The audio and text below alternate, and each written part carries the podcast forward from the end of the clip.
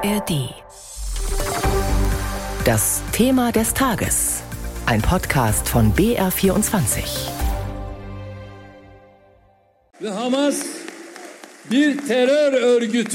Die Hamas ist keine Terrororganisation, sondern eine Befreiungsgruppe, die für den Schutz ihres Landes und ihrer Bürger kämpft. Die Hamas eine Befreiungsgruppe, Israel ein faschistischer Terrorstaat. Der Mann, der das sagt, trifft heute auf den Mann, der das hier sagt. Die Vorwürfe, die gegen Israel da erhoben werden, sind absurd und daran kann es gar keinen Zweifel geben. Heute empfängt Bundeskanzler Scholz den türkischen Präsidenten Erdogan in Berlin.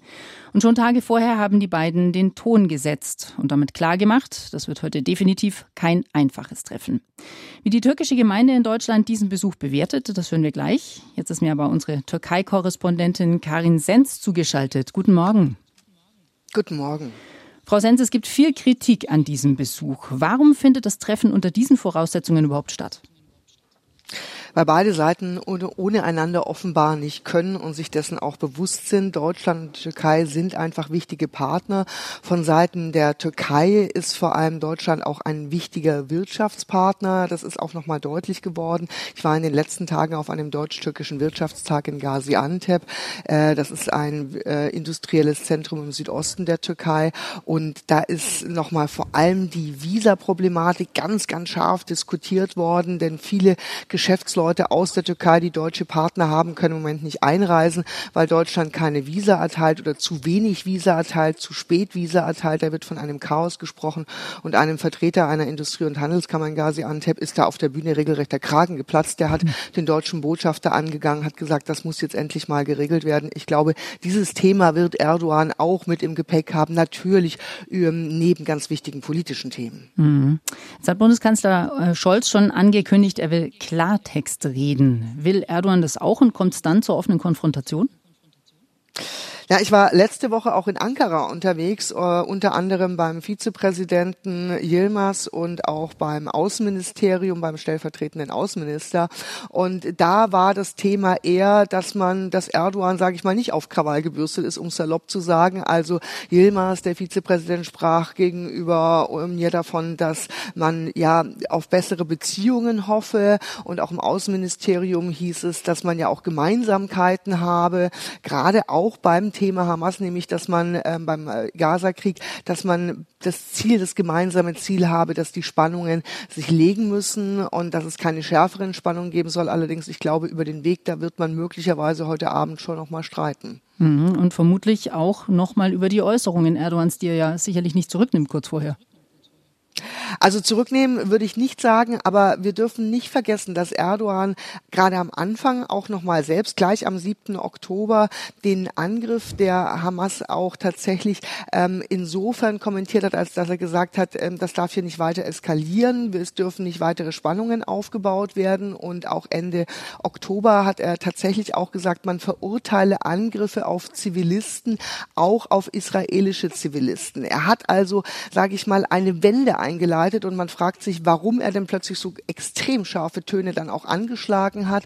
Und ähm, das, glaube ich, hat damit zu tun, dass er schon am Anfang auch noch drauf gesetzt hat, dass er eine Vermittlerrolle in diesem Konflikt, wie er auch im Russland-Ukraine-Konflikt bei dem Getreidedeal einnehmen könnte und war dann doch wohl ziemlich sauer, dass die Diplomaten sozusagen alle an der Türkei vorbeigeflogen ist. Der US-Außenminister Blinken ist ja erst letzte Woche hier angekommen und hat ihn davor doch ziemlich ignoriert. Und auch die arabische Welt scheint nicht unbedingt begeistert zu sein, Erdogan jetzt in diesem Konflikt als Vermittler zu sehen. Und Erdogan hat auch innenpolitischen Druck, das dürfen wir nicht vergessen bei diesem Thema. Informationen und Einschätzungen von Karin Senz waren das. Vielen Dank. Begleitet wird Erdogans Berlin-Besuch von zahlreichen Protesten und einem Großaufgebot der Polizei. Der Vorsitzende der türkischen Gemeinde in Deutschland, Gökay Sofuolo, hat es in einem Interview kürzlich so ausgedrückt, das wird heftig. Mein Kollege Hannes Kunz hat mit ihm gesprochen. Herr Sofoolo, wenn Sie sagen, das wird ein heftiger Besuch, was meinen Sie denn damit? Ja, weil in den letzten 10, 15 Jahren jeder Besuch eigentlich von Erdogan mit sehr vielen Nebenschauplätzen äh, begleitet wurde. Jeder Besuch war sehr heftig. Und diesmal geht es natürlich äh, um einen ganz wichtigen Punkt, also unter anderem äh, um Gaza-Streit. Und da haben die deutschen Politiker und deutsche Politik und die türkische Politik eine ganz unterschiedliche Meinung. Und das unter einen Hut zu bringen, wird es, glaube ich, ganz schön heftig für beide Seiten sein. Erdogan sieht die Hamas als Befreiungsorganisation, wirft Israel Faschismus vor. Ist es denn richtig aus Ihrer Sicht, so jemanden zu diesem Zeitpunkt in Berlin zu empfangen? Na, vielleicht gerade in diesen Zeiten ist es sehr wichtig, auf, auf, Diplomatie zu setzen. Und auch wenn die Meinungen sehr auseinanderfallen und ganz unterschiedlich sind, äh, haben wir gerade keine andere Möglichkeit, als im Gespräch zu bleiben, ins Gespräch zu kommen und vielleicht offen miteinander zu reden, weil alles andere äh, polarisiert die Stimmung und dann wird es dann natürlich für die Weltgemeinschaft noch schwieriger. Was erhoffen Sie sich von dem Besuch? Ja, dass eine offene Aussprache zwischen den beiden Ländern, beiden Partnern da ist und dass auch eine gewisse, gewisse Fahrplan erstellt wird, wie man mit der ganzen Situation umgeht. Nur diese Parolen über die Medien helfen nicht den Menschen, weder in Gaza noch in Israel. Deswegen ist es vernünftig, dass man aus dem Gespräch heraus einen Fahrplan erstellt, in dem A, diese ganze Waffen äh, stillgelegt werden und B, natürlich eine langfristige Lösung, eine langfristige Lösung gesprochen wird. Aber wie bewerten Sie zum Beispiel Aussagen Erdogans, wie ich Sie gerade zitiert habe?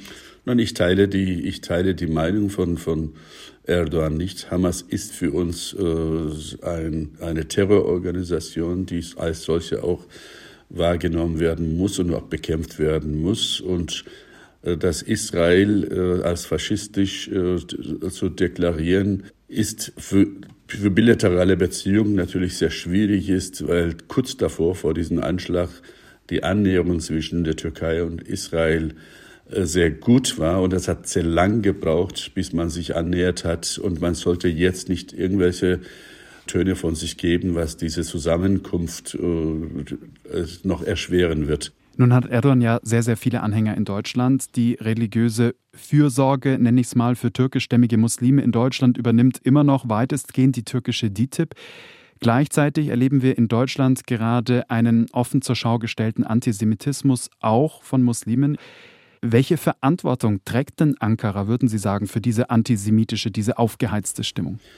Die Ankara hat die Verantwortung, sich erstmal äh, zurückzustellen, weil das einfach ein Thema ist, was wir in Deutschland bearbeiten müssen. Antisemitismus ist ein allgemeines Problem. Es ist falsch, wenn man über, nur über importierte Antisemitismus redet. Wir haben, wir erleben Antisemitismus in Deutschland in letzter Zeit öfters auch in Parlamenten.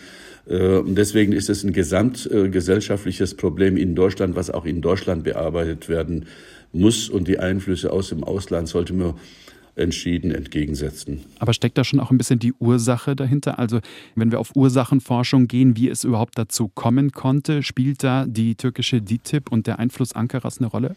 Es sind natürlich sehr viele, sehr viele Ursachen. Äh, deswegen erwarten wir auch von DITIB und von vielen anderen islamischen Organisationen eine Klarstellung ihrer Position nochmal, äh, wie sie sich verstehen, ob sie sich als islamische Religionsgemeinschaft in Deutschland verstehen oder verlängerte Arm der Türkei. Das ist eine der Diskussionen, die die TIP auf jeden Fall intern führen muss. Das andere ist natürlich, dass wir in Deutschland endlich mal begreifen sollten, kapieren sollten, dass Juden, Muslime, Christen diese Zukunft dieses, äh, die Zukunft dieses Landes mitgestalten wollen. Und da ist natürlich Schulterschluss wichtiger weil ich denke, dass das, ähm, wenn man antimuslimischer Rassismus bekämpfen will, kann man sich nicht aus dem Kampf gegen Antisemitismus raushalten. Die müssen einfach parallel laufen. Und wie kann dieser Schulterschluss gelingen? Also was muss sich ganz konkret ändern?